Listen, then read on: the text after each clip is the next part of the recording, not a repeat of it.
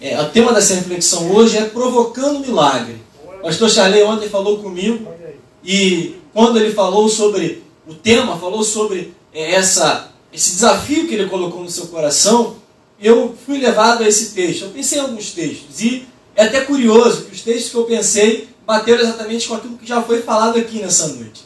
Eu estava vendo a, a, a, primeira palavra falando sobre a nuvem, a pequena nuvem que era, na verdade, uma, um deslumbre, um vislumbre da chuva que viria. Eu entendi naquele texto, quando eu olho para aquele texto, eu vejo que quem está alinhado com a palavra de Deus enxerga chuva aonde só tem uma pequena nuvem. Quem está alinhado com a palavra enxerga aquilo que ninguém mais enxerga. Quem está alinhado com aquilo que o Senhor determina enxerga algo sobrenatural em algo que é pequeno, em algo que aos olhos humanos não vai dar em nada. E eu quero crer que nessa noite, que eu e você também enxergamos o sobrenatural a partir daquilo que o Senhor vai fazer em nós, vai fazer através de nós nessa noite, em nome de Jesus. Amém? Eu gosto muito desses textos é, dos evangelhos e nós estamos vivendo um ano totalmente atípico. Nós estamos vivendo um ano muito diferente, um ano que nós estamos experimentando. O pastor Chari estava falando comigo aqui é, durante o louvor, ele fez um comentário que chamou muita atenção. E nós estamos vivendo um ano totalmente diferente daquilo que nós podíamos esperar. E eu lembro, irmãos, que quando começou tudo isso, quando começou toda essa situação, eu estava acompanhando muitas notícias. Estava o tempo, o tempo todo, o dia todo, querendo saber o que estava acontecendo, ver os noticiários, ver os jornais, ver o que estava sendo noticiado, os números, a bendita curva, se subia, se descia, se ia para lá, se ia para cá, a projeção. Eu estava vendo tudo isso. E eu lembro que a minha esposa, lembro que um dia ela falou: Meu filho, pelo amor de Deus, para com isso, ninguém está mais aguentando.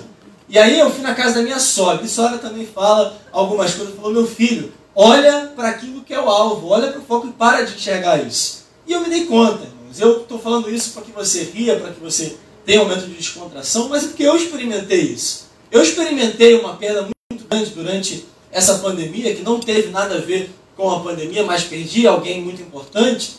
Mas durante o começo, principalmente o começo, eu perdi bastante tempo. Eu não deixei de trabalhar nenhum dia. Eu trabalhei todos os dias durante esses meses. Graças a Deus por isso estou de pé até hoje. E dentro desse período, eu comecei a ver que eu precisava gastar o meu tempo com algo que fosse mais útil. Porque querendo ou não querendo, mesmo que eu estivesse trabalhando, eu passei a ter um pouco mais de tempo. Porque os cultos que a gente ia, eu ia para os cultos, eu ia para as lives da minha igreja. Mas acabava mais cedo, não tinha aquele momento depois do culto, tinha menos culto, tinha menos atividade. Então a gente não podia sair para outros lugares, então acabava tendo mais tempo.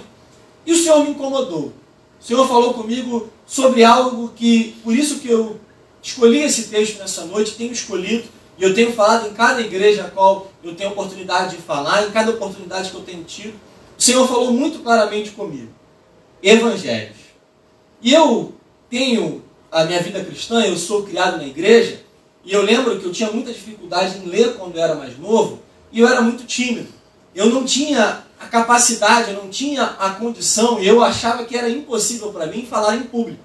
Então, trabalho de escola, para mim, com mais de duas pessoas assistindo, eu já ficava desesperado.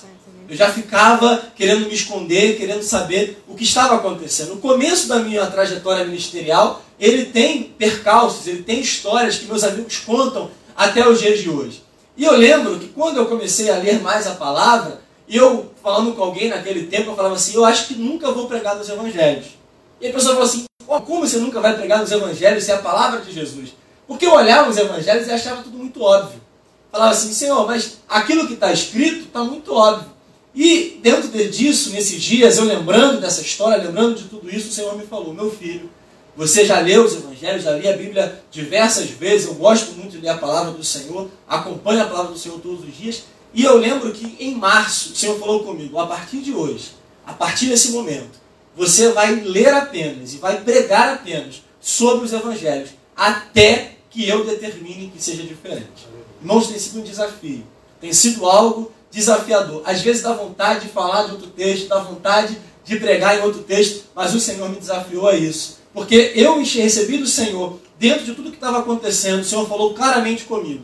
A notícia que o mundo está precisando é o Evangelho de Jesus. Evangelho significa boas notícias. E eu falo onde eu vou. Irmãos, a verdade é que o mundo está precisando de uma boa notícia. E a boa notícia que o mundo está precisando não é a vacina, não é a cura, não é o remédio. Pode até chegar, mas a boa notícia que o mundo continua precisando é acerca do Evangelho que fala sobre ele. Amém?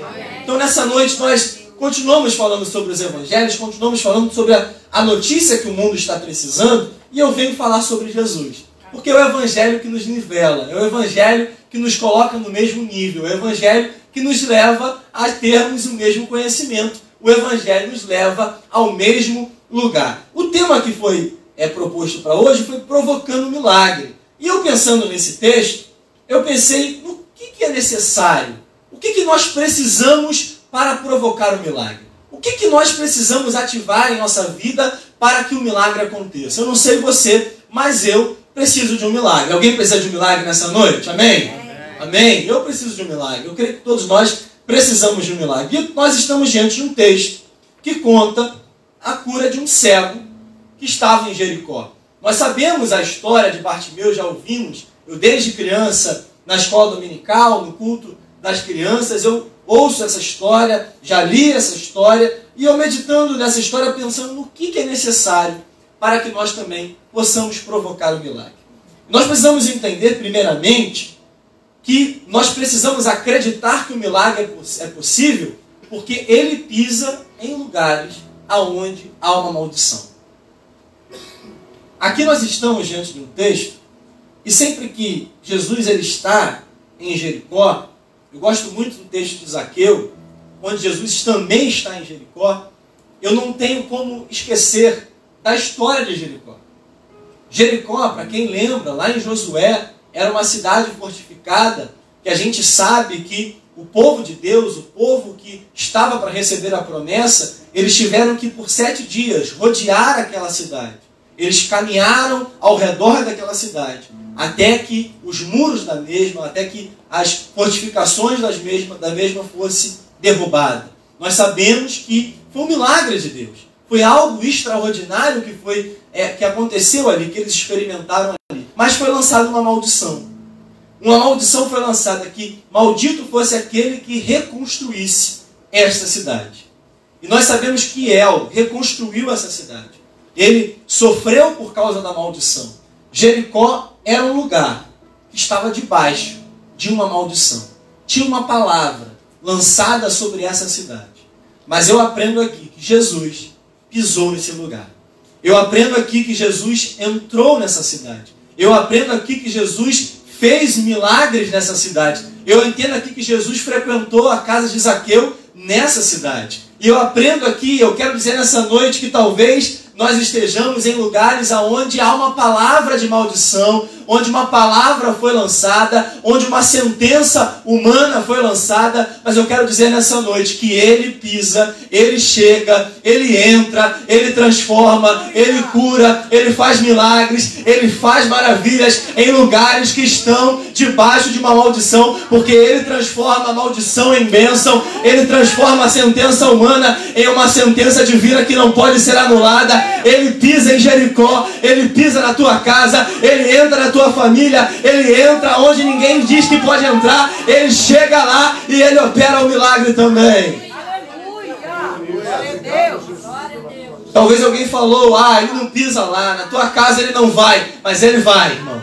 Ele vai. Talvez alguém falou, olha, pode ser que ele pise na casa do vizinho, mas na tua casa ele não pisa. Ele pisa sim. Talvez alguém falou assim: olha, o teu marido, ele não visita, mas ele visita sim. O teu filho não tem mais solução, mas ele diz: tem solução sim, porque eu transformo a maldição em bênção. Aquilo que dizem que não tem mais jeito, eu declaro que há jeito sim.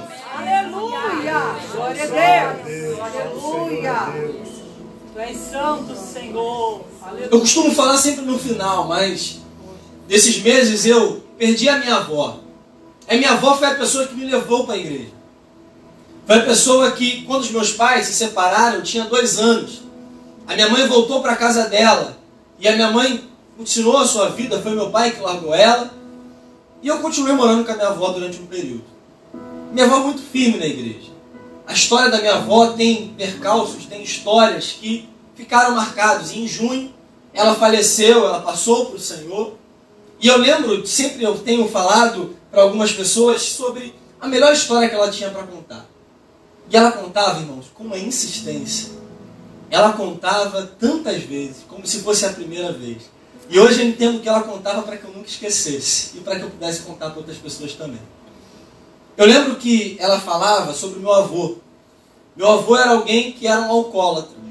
Era alguém que não tinha uma atitude cristã porque ele não era cristão. Ele não, não tratava a minha avó muito bem, não tinha um relacionamento muito bom com ela, tinha atitudes que, se eu pudesse falar aqui hoje, se eu falasse aqui, você escandalizaria um pouco, mas a minha avó acreditava no milagre. A minha avó acreditava que aquele homem ele se tornaria um servo do Senhor. E eu não cheguei a conhecer o meu avô, mas ela contava a história. E ele teve uma doença por causa da bebida, por causa do seu vício. E eu lembro que ela fala que ele, ela, ele passou a estar muito debilitado, mas ela firme na igreja. Ela firme na casa do Senhor. Quarta, sexta, sábado, domingo, o que fosse necessário. E ela contando que uma vez, ele já doente em casa, ela pegou a sua Bíblia debaixo do braço, como sempre, e foi para a casa do Senhor. Enquanto ela foi para a casa do Senhor, passa muitas coisas pela cabeça dela. Mas ela vai, continua firme. Ela vai para a igreja, adora o Senhor, ora pelo, pela milagre, pela restauração, pelo, pela libertação dele.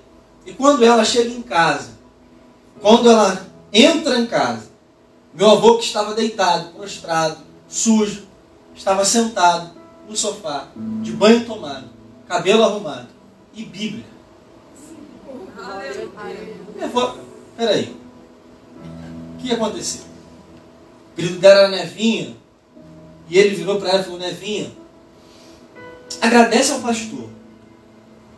Ela falou: por quê? Porque você foi para a igreja, você foi para a igreja como você sempre tem ido. Enquanto você estava na igreja, vieram dois pastores aqui. Vieram aqui, cantaram um hino, pregaram uma palavra poderosa e eu entreguei a minha vida para Jesus.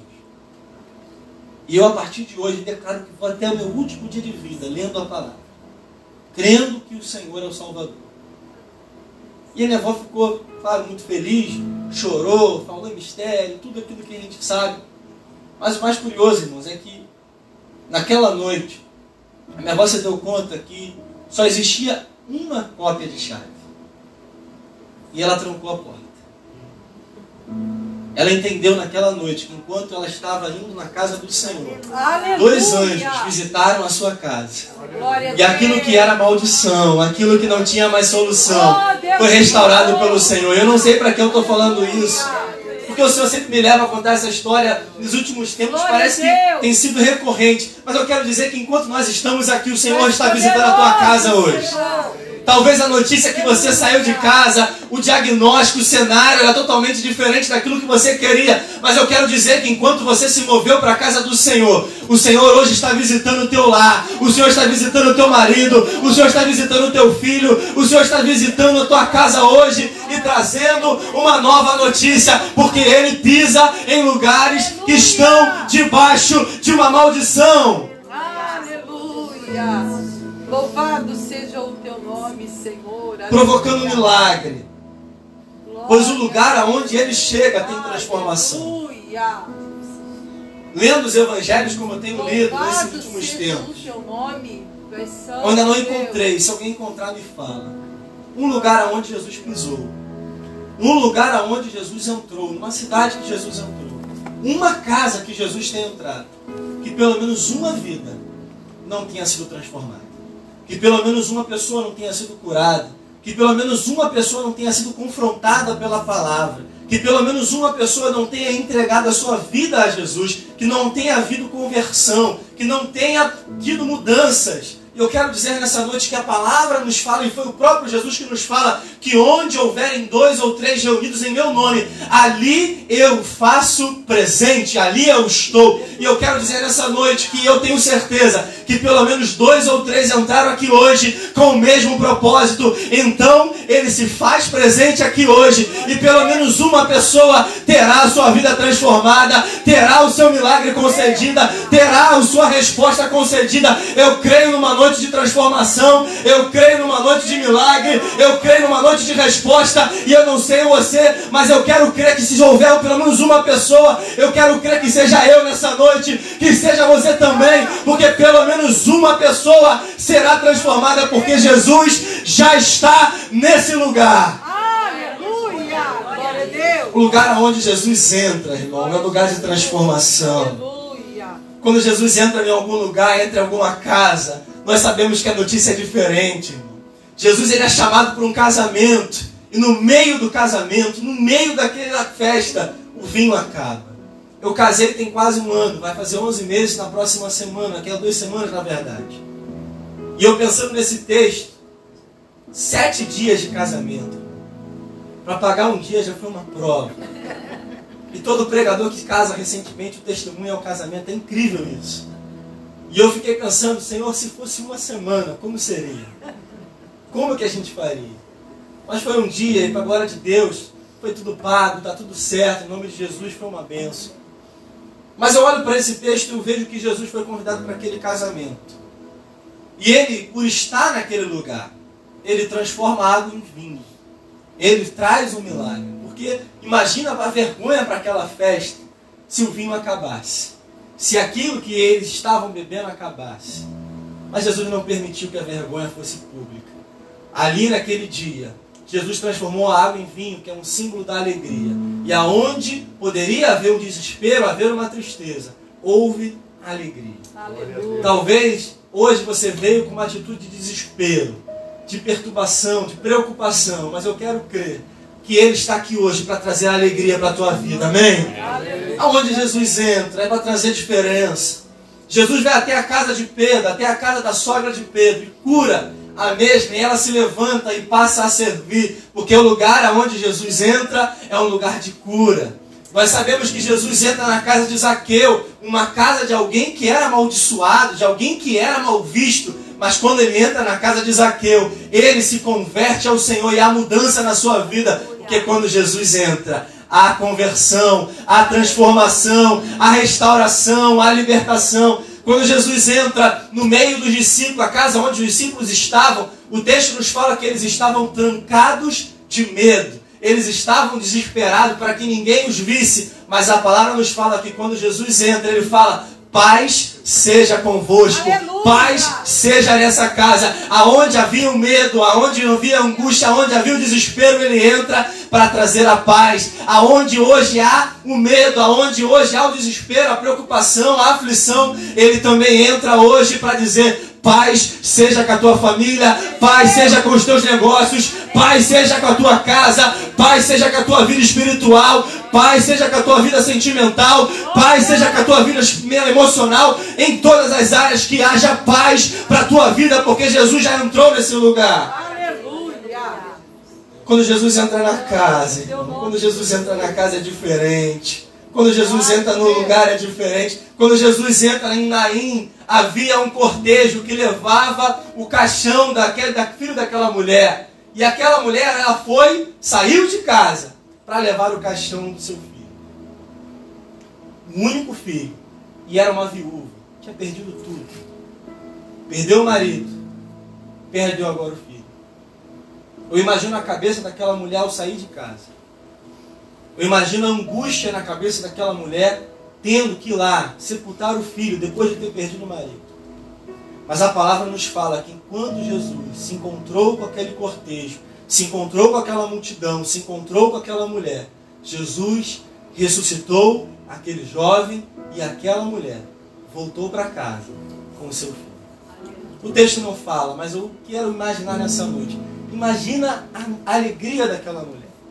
Imagina como ela chegou em casa. Imagina como os vizinhos viram aquela cena. Ela saiu para sepultar. Ela saiu para lamentar o projeto que acabou, mas ela volta com o seu filho. Ela volta com o projeto. Ela volta com o sonho restabelecido. Ela volta com a alegria. E eu quero declarar nessa noite que talvez você saiu de casa hoje e alguém virou e falou assim: Olha como ele está saindo de casa. Mais uma noite, mais uma vez, tentando novamente, mais uma vez acreditando no milagre que parece que nunca chega. Mas eu quero declarar que Jesus está na casa e você vai voltar hoje diferente. Você vai abrir aquela porta diferente. Você vai chegar naquele condomínio diferente. Você vai chegar naquela casa diferente. Você vai chegar na tua sala diferente. Porque Jesus está nesse lugar nessa noite. Amém? Provocar milagres. Para provocar milagres, nós precisamos estar atentos ao que está acontecendo. Nós precisamos estar atentos ao que está ao nosso redor. Aquele homem, ele era cego. Ele tinha uma deficiência física. Mas o texto nos fala que quando Jesus, juntamente com discípulos e numerosa multidão, e aqui também eu faço um parêntese, que nem toda multidão é discípulo, porque quando o milagre acaba, só ficam os discípulos só ficam os verdadeiros. Aqui nós vimos que quando Jesus estava ali em Jericó, o texto nos fala de Bartimeu, um cego, mendigo, filho de Timeu, sentado à beira do caminho e ouvindo que Jesus, o Nazareno, que era Jesus o Nazareno, começou a gritar. Se aquele homem estivesse desatento, se aquele homem não estivesse ouvindo o que estava sendo falado, ele não saberia que Jesus estava ali. Ele poderia achar que era uma outra autoridade local, que era um líder político, ele poderia achar que fosse qualquer outra pessoa. Mas ele ouviu a multidão. E ele entendeu que era Jesus naquela noite. Pergunto para nós nessa noite: o que nós estamos ouvindo? Qual a multidão que a gente está ouvindo? Quais são os relatos que nós estamos ouvindo? Aqui nesse texto, o que Bartimeu ouviu é que Jesus estava ali. O que Bartimeu deu os ouvidos foi para a notícia de que Jesus estava naquele lugar. Independente do que estava ao seu redor, porque não enxergava, mas aquilo que o seu ouvido estava pronto, disponível para ouvir, era a notícia de que Jesus tinha chegado. Eu quero declarar sobre a tua vida, como eu já comecei dizendo, que os nossos ouvidos estejam atentos, não ao que a multidão lá fora está dizendo, não ao que os jornais lá fora estão dizendo, não ao que estão dizendo sobre a crise que nós estamos instalados, amém, nós não estamos alheios a ela, mas que os nossos ouvidos estejam atentos e disponíveis para ouvir: Jesus está vindo. Jesus está às portas. Jesus entrou nesse lugar. Jesus está nessa igreja. Jesus está nesse ambiente. Jesus está disponível hoje a fazer o teu milagre nessa noite. Glória a Deus. Aleluia. Glória a Deus. Grande. Para provocar milagres, nós não podemos desperdiçar oportunidades. A gente quer muito milagre, né? Se eu perguntei aqui no começo quem quer ver o milagre, todo mundo quer ver o milagre. Mas eu, falando com alguém hoje, de tarde, falando que milagre é uma responsabilidade. Quem quer viver o milagre tem que estar pronto para atender algumas responsabilidades. Quem quer experimentar o milagre precisa fazer a sua parte. Nós estamos diante de um momento, diante de uma geração, diante de um tempo da história onde tudo é muito fácil. E eu lembrava, eu não sou tão velho assim, já tenho 28 anos, mas eu lembro de um tempo, quando a gente queria assistir um filme, a gente tinha que ir na locadora. A gente tinha que ir lá escolher o filme.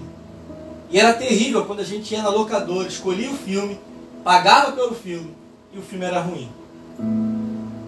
Era terrível quando isso acontecia. Eu lembro que quando a gente precisava assistir televisão, a gente ficava sujeito a um ou dois ou três canais, porque só tinha TV aberta. Depois veio a TV fechada. E hoje em dia, a gente assiste o que quer, a hora que quiser, do jeito que quiser, se a gente quiser pausar, se a gente quiser passar, se a gente quiser assistir o filme que a gente quiser, a gente assiste na plataforma, no celular, no smartphone, no tablet, aonde a gente quiser. A gente está se acostumando com um mundo que nos mostra facilidade. Mas quem quer viver um milagre precisa saber que nós precisamos fazer a nossa parte. Tem pessoas que estão desistindo. Tem pessoas que estão abandonando a fé porque o milagre ainda não chegou. Tem pessoas que estão esmorecendo na fé porque não estão fazendo a sua parte.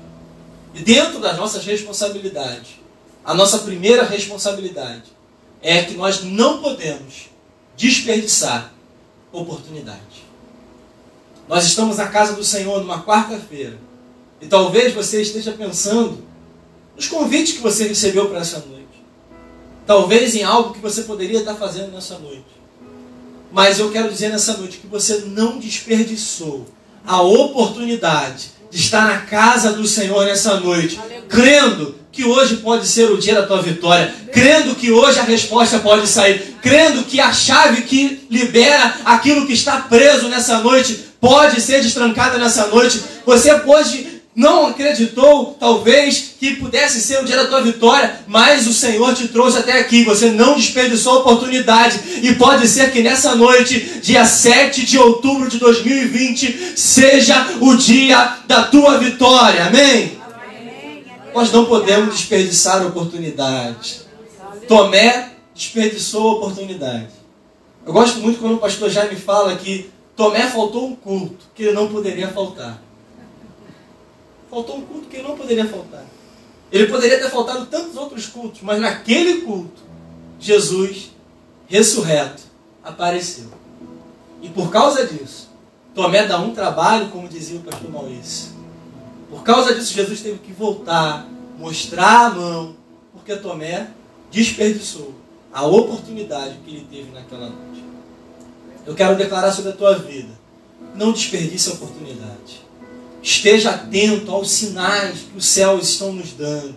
Como foi falado aqui no começo, é uma pequena nuvem, você tem uma palavra, irmão. É uma pequena nuvem, é um sinal. Para quem está debaixo da palavra, uma pequena nuvem é um sinal. Para quem está debaixo da palavra, uma pequena nuvem, nuvem é exatamente a evidência do milagre, é a prova que o milagre vai acontecer. Todo mundo está olhando para a nuvem falando: ah, é só uma nuvem, é só uma pequena nuvem. Mas você fala: não, eu creio que essa nuvem é a evidência de que o Senhor vai trazer grande chuva, vai trazer abundante chuva, de que o milagre vai acontecer. Ah, é um pequeno sinal, mas é o sinal que o Senhor está nos dando. Então fique atento aos sinais que o Senhor está nos mostrando, porque eu tenho certeza que as oportunidades que Ele tem nos dado, elas vão ser usadas e o milagre vai acontecer na hora certa. Aleluia. Glória a Deus. Aleluia. O milagre começa na atitude. E eu gosto disso. Porque nós queremos ver milagre, mas não queremos ter atitude. Como eu falei, a gente não quer fazer a nossa parte. A gente quer que o milagre chegue até nós. Sabe, o milagre sob demanda falar inglês para não ficar feio. Sob demanda. Qual milagre que você quer hoje? Milagre delivery. Drive tudo milagre. Mas a verdade é que o milagre começa na atitude. Eu tenho falado que pequenos passos de fé, na direção certa, liberam milagres extraordinários. Aleluia. Pequenos passos de fé, na direção certa, liberam milagres extraordinários. A Bíblia está repleta de casos de pessoas que tiveram pequenos passos de fé, que tiveram pequenas atitudes, mas que foram recompensadas exatamente por causa disso. A mulher do fluxo de sangue enfrentou uma multidão, enfrentou o preconceito da sociedade, enfrentou uma maldição que a lei levava sobre ela. Mas ela foi até Jesus, tocou na hora do manto. Por quê? Porque ela cria que através da sua atitude e através do poder que estava em Jesus, um milagre poderia acontecer. Aleluia. Nós sabemos que Jairo, eu gosto muito desse texto, é alguém que chama Jesus para ir na sua própria casa, crendo que a filha poderia ser curada. E nós sabemos o final do texto. Mas também sabemos que o servo de um centurião estava doente. Um centurião pede um milagre para Jesus. E mesmo que ele não se sentisse digno de receber o milagre, ele fala: Jesus, basta uma palavra tua, que eu creio que lá o milagre acontece. E eu gosto de falar, não é uma pregação de hoje, mas é uma outra mensagem que eu tenho meditado bastante sobre Jairo é que esses dois milagres ele tem uma comparação bacana, uma comparação interessante. A gente vai ver que tem alguém doente em casa. No milagre, Jesus não frequenta a casa, Jesus libera uma palavra. No outro milagre, Jesus vai até a casa da pessoa, depois daquela pessoa já ter morrido e tem que ressuscitar. E aqui eu entendo algo, eu não sei para que eu estou falando isso, mas eu tenho que falar, não fazia parte da mensagem, mas nós temos a tendência de comparar o nosso milagre, o nosso processo, com o processo dos outros. E aqui eu preciso entender, o teu testemunho será personalizado. Ah, irmãos, nós temos a tendência de olhar para o vizinho e falar assim: ah, mas ele já experimentou milagre, ele só esperou três meses, seis meses, dez meses, um ano, o milagre já aconteceu. Eu já estou aqui há tanto tempo e nada acontece. Ah, mas Jesus já foi naquela casa, já fez um milagre e na minha casa parece que nada acontece. Irmãos, para viver o um milagre, nós precisamos saber respeitar o tempo determinado para que isso aconteça, porque Deus não prepara o milagre para nós. O teu milagre está pronto. Quem não está pronto somos nós. O Senhor está nos preparando testemunho que vai alcançar outras vidas. Então fique tranquilo, pare de se comparar com outro. Eu tenho dito que o teu processo é como um terno feito sobre medida, não cabe em outra pessoa, cabe apenas em você. Tenha certeza que o teu milagre está preparado, mas tome uma atitude ousada de fé na direção certa nessa noite. Glória a Deus, aleluia, glória a Deus. Esse homem tomou uma atitude gritou: Jesus, filho de Davi, tenha compaixão de mim. Jesus, filho de Davi, tenha compaixão de mim. O texto fala que ele começou a gritar. E quem começa é porque vai diversas vezes. Ele não gritou uma vez só, ele gritou diversas vezes. Ele começou então, irmãos, não apenas comece a gritar, continue gritando, continue clamando, continue acreditando, continue se movendo, continue frequentando a casa do Senhor, continue buscando o teu milagre, continue jejuando, continue colocando a tua boca no pó, porque o teu milagre vai acontecer no momento certo. Provocar o milagre. Independente do cenário adverso. Ah, irmãos, aqui a gente falha tanto. Aqui a gente falha tanto. Porque a gente está muito preocupado com o cenário. Nesse ano de 2020 parece que tem sido cada vez mais fácil falar isso. Mas nós estamos tão preocupados com o cenário que nós estamos nos acostumando a não acreditar no milagre. Que isso, Júnior? Falando também, essa palavra vai primeiro para mim. Mas eu aprendo, irmãos, e eu gosto muito desse texto. Em Mateus capítulo 14, os discípulos estavam num barco, açoitado pelas ondas, pela tempestade. E a gente vai ver que Jesus, andando sobre as águas, vai até aquele barco. E a gente sabe que Pedro, alguém que é ousado, alguém que tem resposta na língua, alguém que sempre está disposto a falar, tem uma atitude de ousadia e fé. Fala Jesus, Senhor, se és tu, me faz andar sobre as águas. Eu quero ir também andar sobre as águas, eu quero ir até você.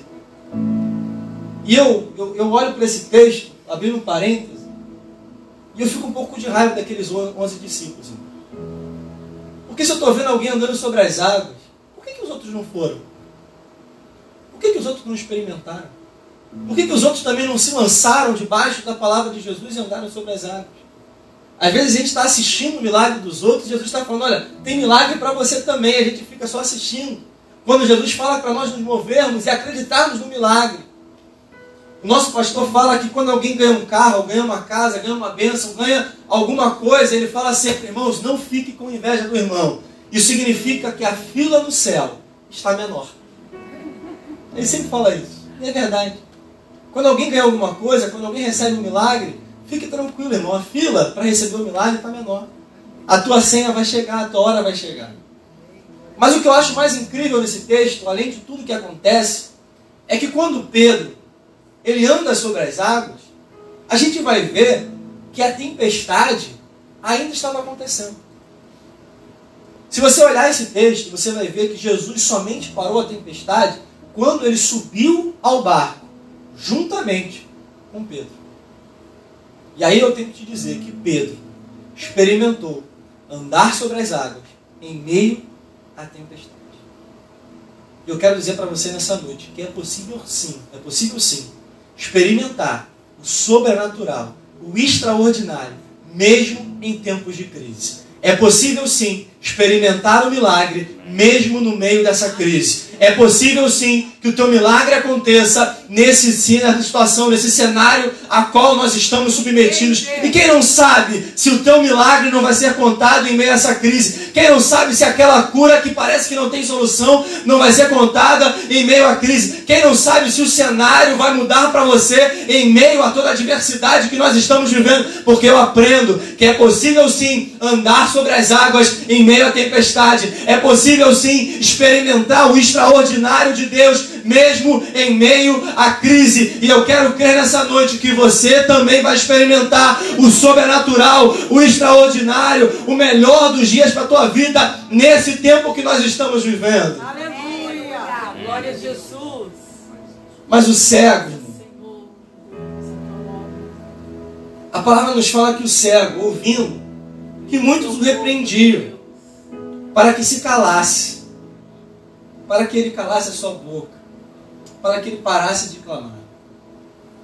A multidão, está querendo nos calar. Está querendo calar a nossa voz. Eu não vou entrar em méritos políticos aqui. Não estou dizendo nessa questão. Estou dizendo que existe sim uma multidão que tenta te calar. Existe uma multidão que talvez tenha falado para você: desiste, abandona, para que você está indo? Para que você continua acreditando? Parece que só piora. Parece que a situação só se agrava. Parece que quanto mais você vai, mais difícil fica. E eu falando com alguém recentemente, que está passando por uma situação, por uma adversidade, e eu brincando com essa pessoa, falei, fica tranquilo. Quanto maior a dificuldade, maior o tamanho do teu testemunho.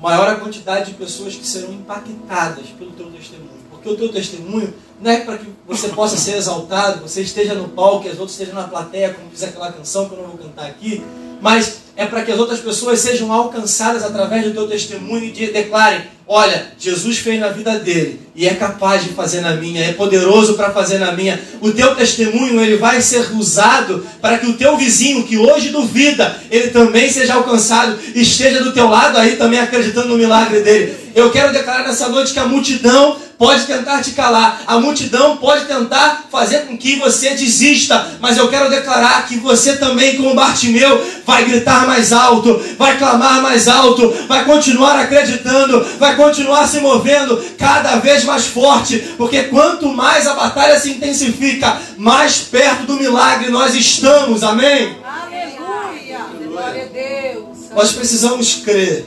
independente do cenário adverso. Eu gosto de falar que a crise revela quem nós somos. É a crise que revela o nosso caráter. Esse ano de 2020 revelou muita gente. Esse ano de 2020 revelou muito crente. Nós estamos diante de um cenário diverso e até fácil pensar nisso. Mas eu falei sobre Jairo. E nós sabemos que a filha de Jairo estava doente. Jesus admite, aceita, na verdade, ir até a casa de Jairo. Jesus vai com Jairo. No meio do caminho entra uma mulher que toca em Jesus. E mais do que tocar em Jesus e receber a cura, Jesus ainda para para falar com ela. E a gente gosta de falar desse texto, é bonito a história, já preguei sobre esse texto. Mas eu fico pensando na cabeça daquele pai. Eu fico pensando como aquele pai observava a cena. Aquela mulher falando com Jesus.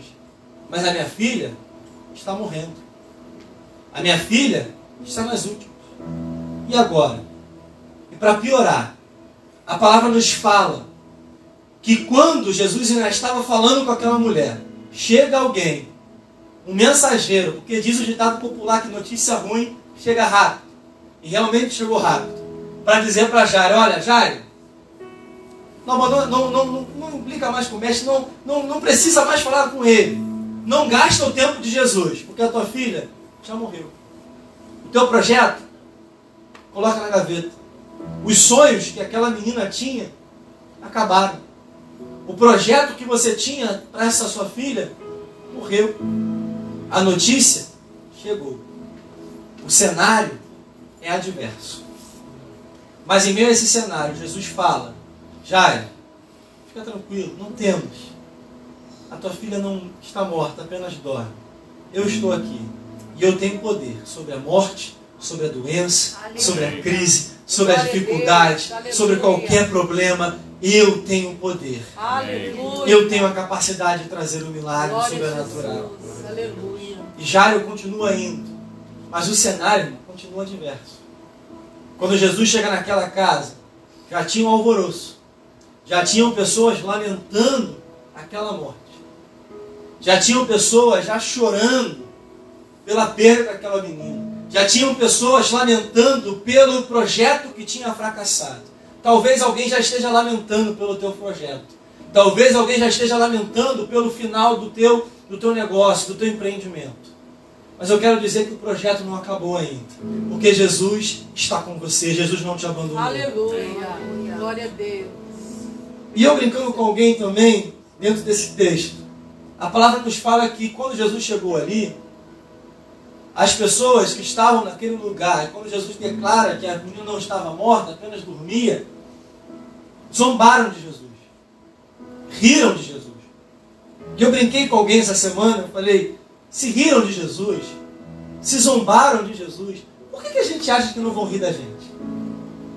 Por que, que a gente acha que não vão zombar da gente? Lá vai o crente, mais uma vez, acreditando no milagre, acreditando na salvação do marido, do filho, acreditando que o casamento tem jeito, acreditando que o negócio não acabou, acreditando que ainda vai ter uma mudança nesse diagnóstico, acreditando que ainda tem resposta, acreditando que ainda tem cura, acreditando que ainda tem salvação.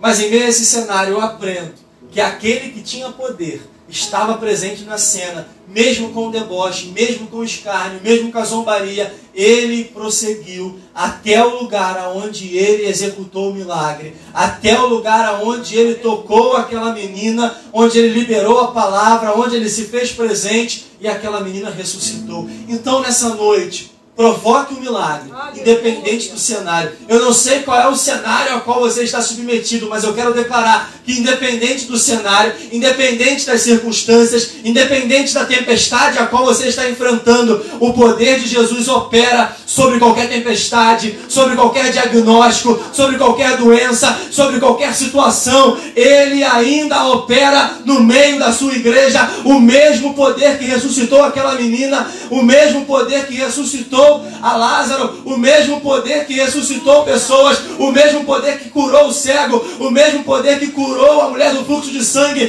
é o mesmo poder que está disponível hoje para executar o milagre na tua vida. Aleluia! Louvamos o teu nome, Senhor. Jesus parou. Jesus parou para ver a causa do cego. A gente aprende que Jesus sempre para. Pode ser que ninguém enxergue, mas Jesus enxerga. Pode ser que ninguém esteja dando atenção à tua necessidade, à tua preocupação, mas Ele te enxerga.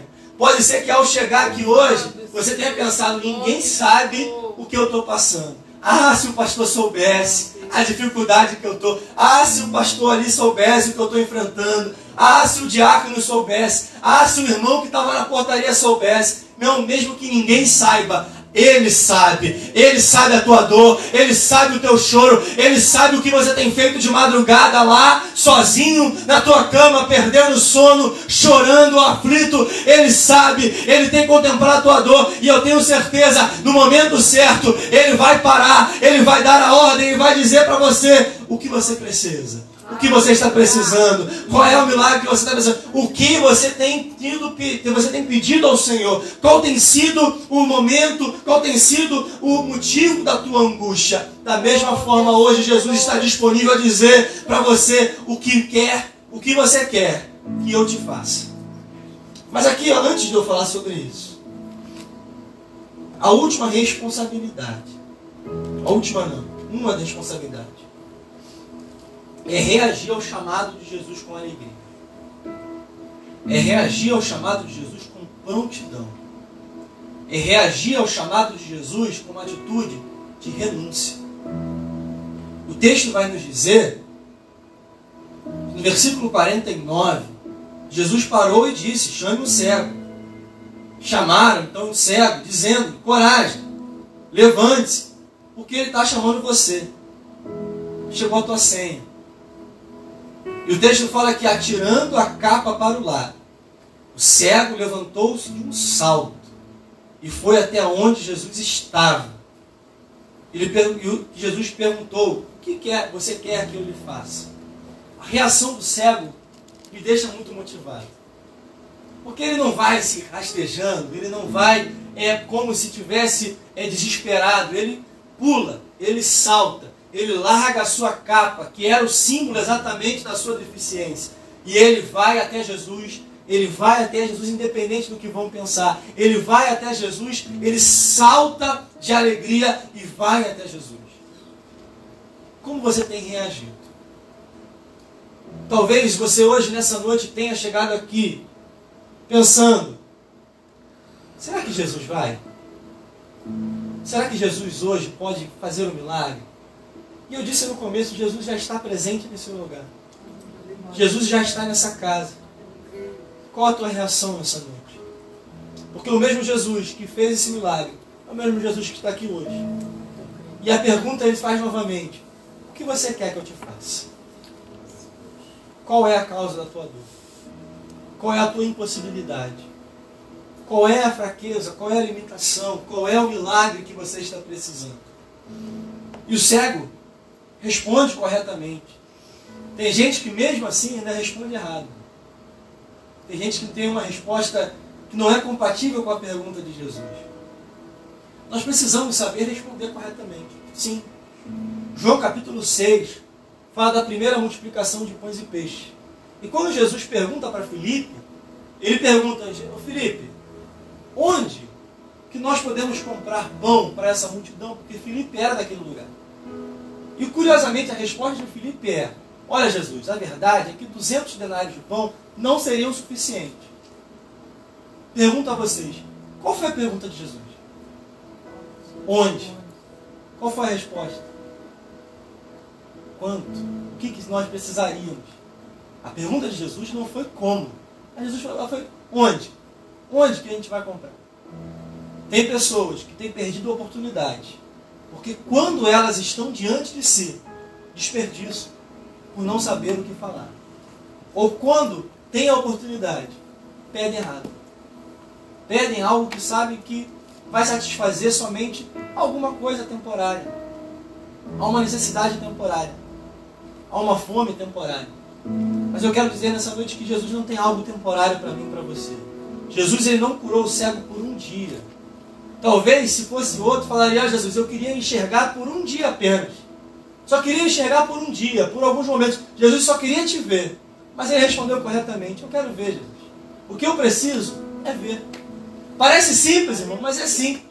Mas na hora que nós estamos sendo desafiados por Jesus com a pergunta que o cego recebeu, nós às vezes falhamos, porque não sabemos responder a pergunta. Pergunto para você nessa noite: o que você quer que o mestre te faça? O que você está precisando? De verdade. Qual tem sido a causa do teu choro? Qual tem sido a causa da tua angústia? Por que você tem chorado? Por que você tem angustiado? E para provocar o um milagre, eu preciso crer no poder da palavra dele. Não dá para nós provocarmos milagre se nós não crermos na palavra de Jesus. Eu gosto de dizer que tem três elementos e quando entram em ação, o milagre acontece. Não há nada que possa parar. A presença de Jesus. Quando Jesus está, a transformação, como eu disse no começo. E eu disse que, enquanto a minha avó estava na igreja, o mesmo Jesus estava na casa dela fazendo milagre. Que é onde Jesus está, a transformação. O segundo elemento é o toque. Onde Jesus toca, o milagre acontece. E às vezes, como eu falei no começo, o toque de Jesus é em lugares aonde há uma sentença, aonde há uma palavra. Falei isso no começo, volto a repetir, porque nós estamos, eu falei muito sobre a mulher do fluxo de sangue, sobre a filha de Jairo. Mas alguém que era jailita, que estava debaixo da lei, não poderia tocar nem numa mulher com fluxo de sangue, nem em um corpo. Estava morto. Nessa mesma passagem, a mulher toca em Jesus e ela é curada. Nessa mesma passagem, Jesus entra naquela casa, toca no corpo daquela menina e ela é curada. Como eu falei em Naim, Jesus toca no caixão, toca no lugar onde ninguém tocaria e aquela menina é ressuscitada. O toque de Jesus vai em lugares que já as pessoas dizem que não tem mais solução. Aleluia. O toque de Jesus chega em lugares onde as pessoas falam: olha, aqui é não tem mais jeito, não tem mais restauração. Aquele filho ali se perdeu, não tem mais volta. Mas quando Jesus toca, quando Jesus traz de volta, quando Jesus decide tocar, o poder dele sobrepõe a qualquer sentença humana, a qualquer sentença que seja falível, porque eu tenho dito que quando uma palavra é liberada do trono se transforma em sentença, que nenhum tribunal, que nenhuma sentença, que nenhum homem, que nenhuma pessoa, que nenhuma adversidade que nada aqui na terra pode revogar. Quando Jesus toca, é para fazer a transformação acontecer. Quando Jesus toca, é para que o milagre aconteça. Quando Jesus toca, é para trazer salvação. Quando Jesus toca, é para trazer na casa do Senhor. Quando Jesus toca, é para o casamento ser restaurado. Quando Jesus toca, é para o filho ser alcançado. Quando Jesus toca, é para o filho ser liberto das drogas. Quando Jesus toca, a maldição é quebrada. Quando Jesus toca, tudo que está sendo colocado como maldição se transforma em bênção. Aleluia, aleluia. E por último a palavra. Glória a Jesus, exaltamos o teu nome, Senhor. Quando Jesus vai ao casamento, pensa comigo, quando que a água transformou-se em vinho? Em que momento?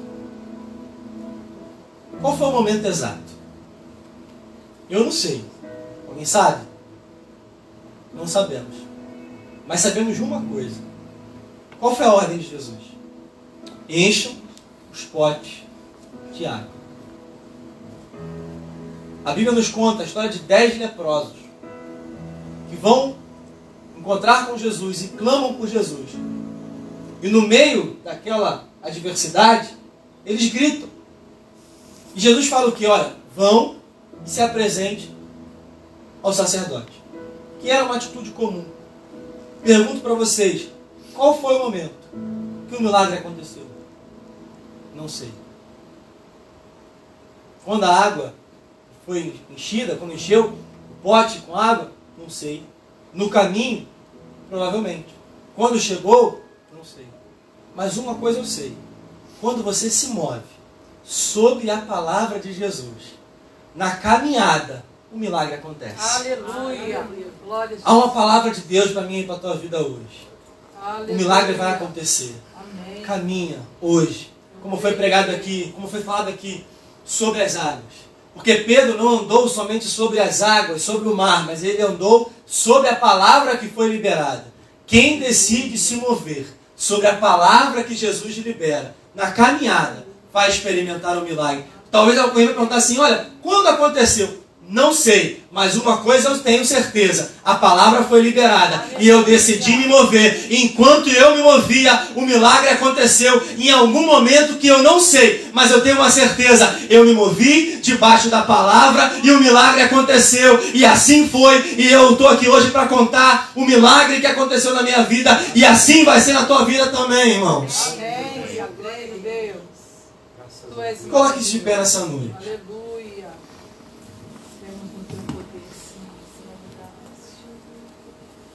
Aleluia. Santo, tu és fiel. Aleluia. Aleluia. Aleluia, aleluia, aleluia. Mas o que mais me intriga nessa história de. Bartimeu, Aleluia. e eu acho que nada na Bíblia está à toa, então não é coincidência, é uma progressão. Eu gosto de falar quando dou aula na escola dominical que nós não podemos analisar contextos isolados, porque a Bíblia ela foi escrita sem separação de capítulo e versículo.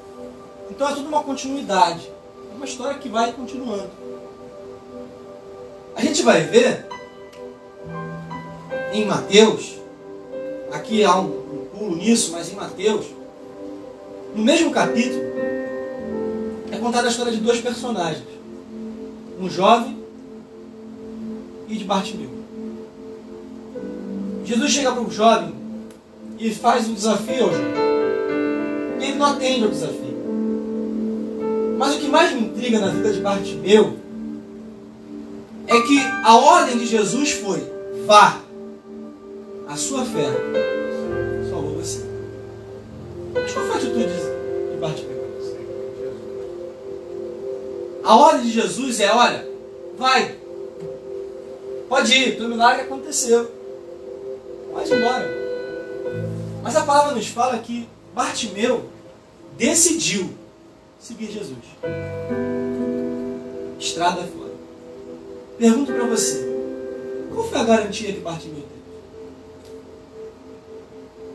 O que Jesus prometeu para Bartimeu, para ele seguir? Nada. A atitude de Bartimeu Nessa noite eu sei que nós falamos muito sobre milagre, mas o Senhor me incomodou muito.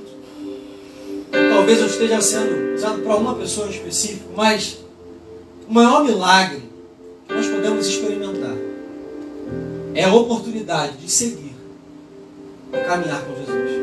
Aleluia. O maior milagre que nós podemos experimentar é a oportunidade de, claro, experimentar o milagre, experimentar o sobrenatural, experimentar aquilo que nós estamos precisando. Mas mesmo assim, nós nos movermos, nós decidimos seguir Jesus e continuar caminhando. A pergunta que eu te faço nessa noite: quem é você quando o milagre acontece? Eu gosto de contar uma história. Eu lembro que há um tempo eu era líder de jovens na minha igreja. Tinha uma menina que queria porque queria passar para uma faculdade de medicina. E os pais não tinham condição financeira. E eu lembro que ela firme na igreja, era um sonho dela, família acreditando, família investindo, orando, buscando. E ela passou para a faculdade. Ela conseguiu a vitória. Eu lembro como se fosse hoje dela subindo num domingo para contar o testemunho. Agradecendo ao Senhor. Deus, obrigado. Obrigado pelo milagre. Deus, é com tua história. Chorou, a chorou. Benção. Primeiro período. A menina subiu da igreja. A gente vai na casa da menina, não quer receber. Manda mensagem, não quer. Liga, não atende. Segundo período, Facebook. A Bíblia diz isso, mas tenho minhas dúvidas. Terceiro período, Deus não existe. Eu fiquei. Eu Marcos, no dia do testemunho, graças ao Senhor. Agora Deus não existe. Eu queria terminar essa mensagem hoje declarando vitória sobre a tua vida, declarando bênção. Eu queria muito. E eu falei sobre o milagre. Mas eu quero declarar sobre a tua vida. Que quando o milagre chegar, não abandona Jesus não, irmão. Quando a vitória chegar, continua no propósito. Quando a vitória chegar, quando aquele processo, quando aquela dificuldade chegar ao seu final, quando você experimentar, não esquece de Jesus. Porque os dez leprosos foram curados, mas só um voltou para agradecer. Nós sabemos que Deus ele fez uma promessa. Levaria o seu povo a uma terra que manava leite e mel, terra da promessa. A terra que Deus prometeu. Mas o livro de Juízes nos ensina que, estando na terra da promessa, eles se esqueceram, esqueceram do Deus que fez a promessa. Provoca o um milagre. Eu falei aqui durante toda, toda a mensagem. Mas o Senhor me leva hoje a nós orarmos para que quando o milagre aconteça, nós não nos percamos nós continuamos firmes. Nós continuamos buscando o Senhor. Crendo no próximo vitória, no próximo testemunho. Crendo que o teu testemunho vai alcançar outras vidas. Tem pessoas que poderiam estar aqui hoje, que já viveram milagres e poderiam contar o seu milagre, mas porque já estavam satisfeitas com o pão, estão saciadas. João capítulo 6, é um texto que eu gosto muito, fala que Jesus multiplicou pães e peixes. E a multidão no dia seguinte pede pão de novo. A multidão no dia seguinte fala: Olha, Jesus, nos dá um sinal. Jesus fala uma palavra para eles: Vocês estão me seguindo? Não porque eu sou, mas porque vocês foram alimentados ontem. Provoca um milagre, irmão. Mas não se mova somente por causa do milagre. Eu quero dizer nessa noite que a nossa atitude deve ser a mesma de Bartimeu que viveu o milagre, que experimentou o milagre. E mesmo que Jesus tenha falado, vai, ele decidiu, não, eu sigo a Jesus. Independente da garantia, independente das dificuldades que eu vou ter, independente do que vão falar lá fora, independente do tempo que talvez eu tenha que gastar, mas eu tenho uma atitude. Eu decido hoje seguir